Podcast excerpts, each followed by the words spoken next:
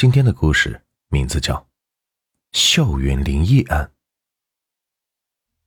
上大学的时候，听师兄说过有关于大学里的一件离奇的案件。故事是这样的：在 F 大管理系有个很漂亮的女孩，叫做夏。她的肌肤不像江南女孩的那种特有的白皙，她的白是一种瓷白，微微泛着红润。看上去很健康，很讨人喜欢。夏除了样子长得好看，身材也不错，出落的是亭亭玉立，像一个含苞待放的花朵。但说起她的性格来，却让她的每一个追求者都畏惧三分。也许是生的美，学业好，有资本的缘故，夏很傲娇，也很冷。见了谁都是一副冷冷的模样，不仅对男生，就连他寝室里的室友，对他都凭空的生出一股畏惧来。有关夏的传闻，学校里一直都没有断过，他的日常行为也让大家是匪夷所思。夏从来不在阳光下走动，就算是偶尔逼不得已去操场上排列队，他也永远打着一把。粉红色的太阳伞。晚上的时候，夏更奇怪。室友林子说，每晚到十二点以后，他一定会起床，掩上门，悄无声息的出去。没有人知道他去了哪里，但到了早上六点多的时候，他会衣衫不整的回来。案发的那晚，同宿舍的另一位室友木子。正准备起夜的时候，看到夏从床上翻起来，舒展着双臂，僵硬的一蹦一跳的往外走。他走路的声音很小，虽然是跳着走，但落地时却没有发出任何的响声。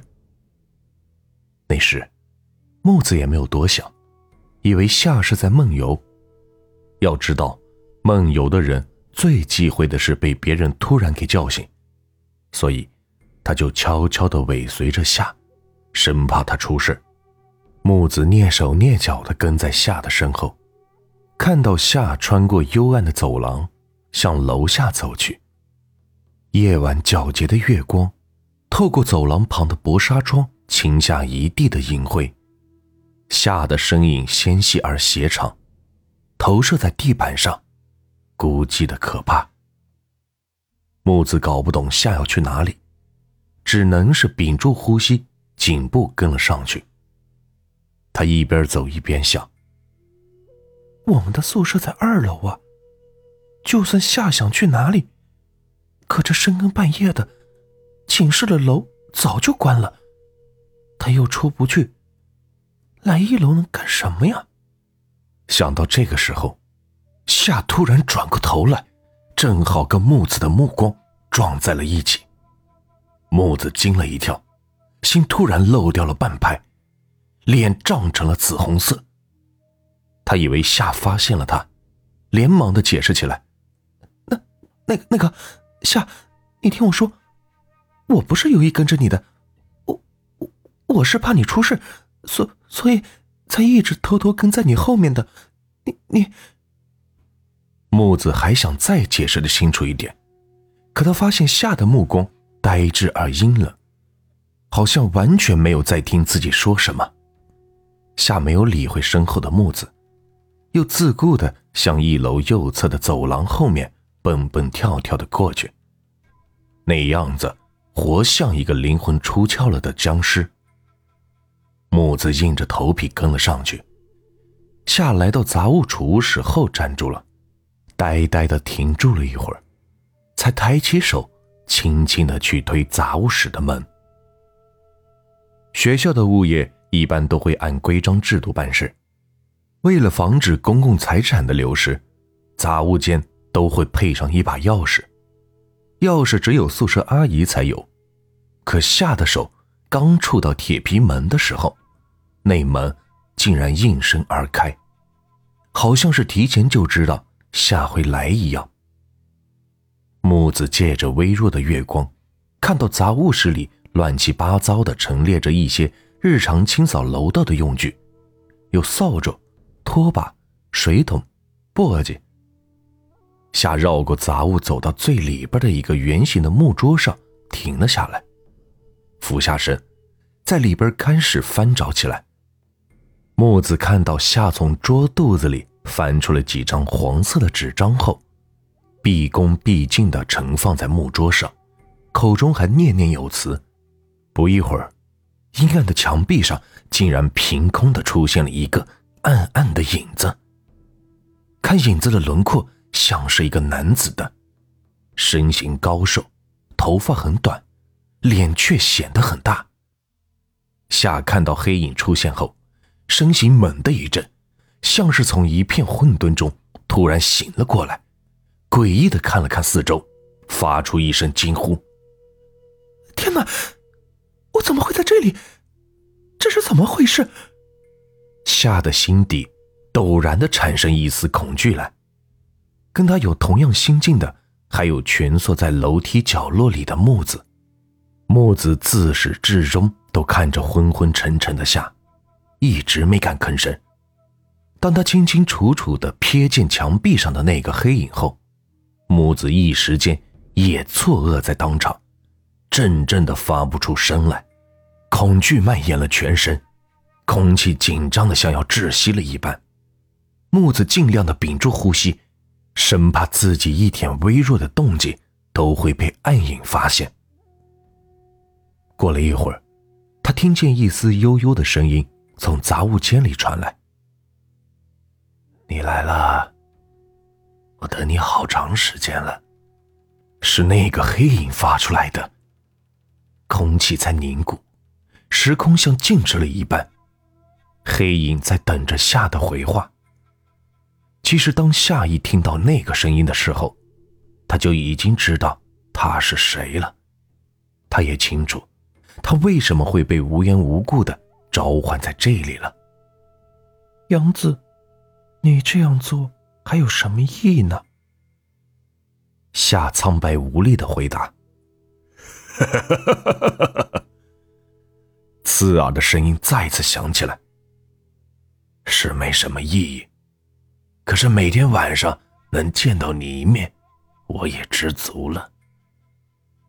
说话的黑影是一个叫吴阳的学生。三年前的时候，他还是一个天之骄子，是 F 大里的风云人物。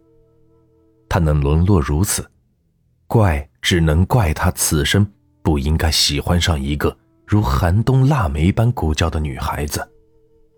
那段时间里。吴阳很用心的追求着夏，但笃信自己一定会抱得美人归。他甚至跟宿舍的室友打赌说，如果他追不到夏，他会以死来证明自己的爱情。当然，那时只是逞口舌之快，不应该算数的。可上天冥冥之中似的认真了一把。吴阳费了很大的劲儿，用了很多法子。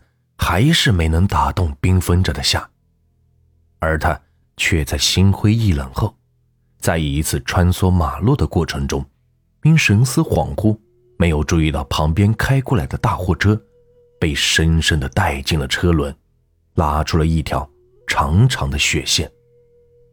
吴阳死后，夏的生活就变得很奇怪，平时走在路上的时候，会突然一个趔趄摔倒。有别的男孩子接近他的时候，他就像换了一个人似的，柳眉倒竖，面罩寒霜。晚上睡觉的时候，会不自觉地发出一声阴恻恻的笑声，弄得是嘲弄又像是得意。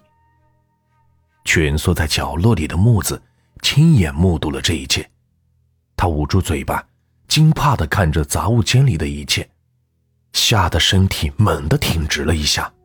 像是厌恶的在空气中死命的捶打着，他身上的衣服一件件的掉落了下来，露出玉藕般的胳膊，光滑的肌肤，裸露着的大腿，猛地站起来，冲进了杂物间，一声断喝：“你住手！”夏惶恐的转过头来，看清了木子，忙用眼神示意他赶紧走。这时，木子的眼睛却像濒死的鱼一样突兀的睁着，嘴张得很大，脖子上一条青紫的指印赫然入目。这时，杂物间的门砰的合上了，走廊里一如以前一样安静的出奇，惨白的月光打落在墙壁，变成了斑驳的一片。第二天，晨起的阿姨打开杂物间的时候，吓得差点晕了过去。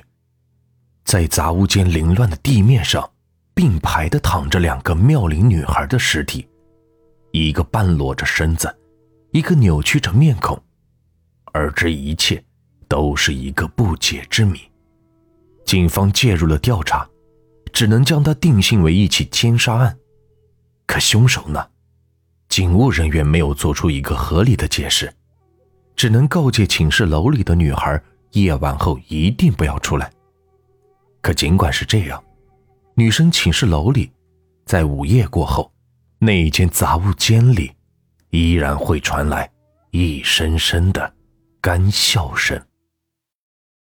好的，节目到这里啊，暖玉给大家推荐一个福利，如果有想要名牌潮鞋、潮服的。可以加一下这个微信号，二七二三三四二，微信号就是二七二三三四二，买不买无所谓，欢迎进来瞧一瞧看一看。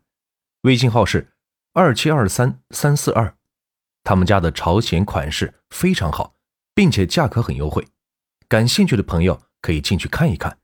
感谢各位。